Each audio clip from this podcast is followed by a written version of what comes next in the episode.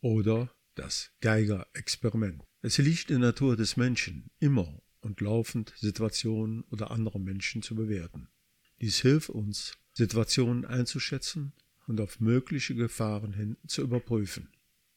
Dabei ist ein Filter unserer Wahrnehmung unsere Emotionen.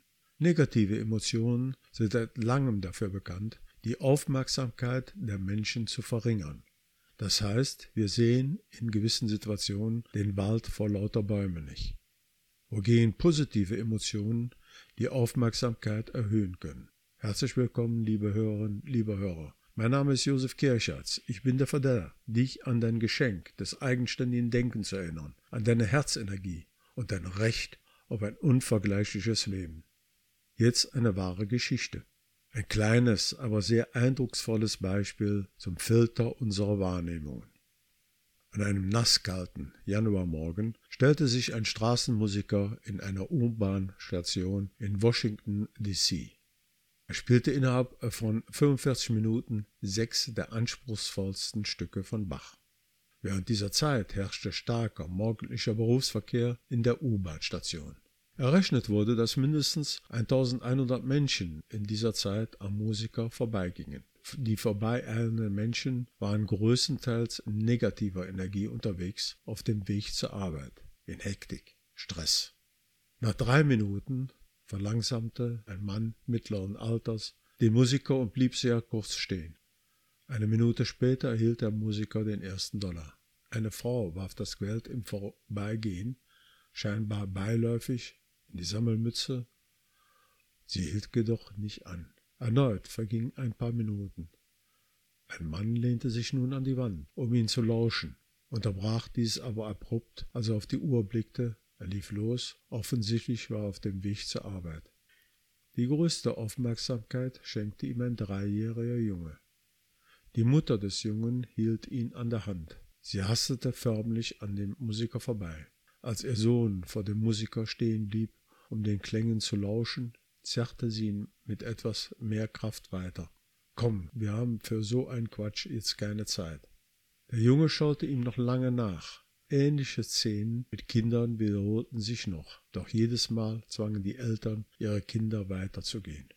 In den 45 Minuten, die der Musiker spielte, hielten nur sechs Leute an und blieben für eine Weile stehen. Etwa 20 gaben ihm Geld, gingen aber im normalen Tempo weiter an ihm vorbei. Er sammelte 32 Dollar. Als er mit dem Spielen fertig war und Stille wieder im Metro eintrete, bemerkte dies niemand. Niemand applaudierte ihm. Niemand gab ihm auch nur einen Hauch Anerkennung. Aber auch niemand ahnte, dass es sich bei diesem Musiker um den Stargeiger Joshua Bell, einer der talentiersten Musiker der Welt, gehandelt hatte. Mit seiner Geige im Werte von 3,5 Millionen Dollar hatte er in der U-Bahn-Station Bachs Komposition gespielt. Nur zwei Tage zuvor hatte Joshua Bell ein Konzert in Boston gegeben. Eintrittspreis pro Person durchschnittlich 100 Dollar. Geplant war diese Aktion in der U-Bahn-Station von der Washington Post und war Teil eines sozialen Experimentes über Wahrnehmung, Empfindungen, Geschmack. Jetzt nehme dir einen Augenblick Zeit, denke einmal über diese Geschichte nach. Wenn wir nicht einmal einen Moment, einen Augenblick innehalten können, um einen der besten Musiker der Welt zuzuhören, uns nicht einen Augenblick Zeit nehmen können, diese wundervollen Melodien zu erkennen. Welche Schönheiten und wundervollen Dinge in unserem Leben übersehen wir noch und das laufend.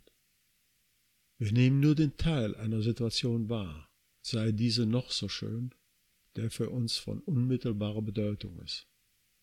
Und einer der Filter unserer Wahrnehmungen ist unsere Emotion in dieser Situation.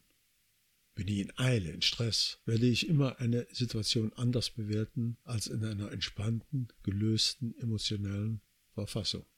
Will ich zum Beispiel über eine Straße gehen, so halte ich nach herannahenden Fahrzeugen Ausschau und überprüfe die gegenwärtige Situation. Nähert sich ein Auto, so beurteile ich aufgrund meiner Erfahrung, aber auch in Bezug auf meine derzeitigen Emotionen, wie schnell und wie sicher ich die Straße überqueren kann.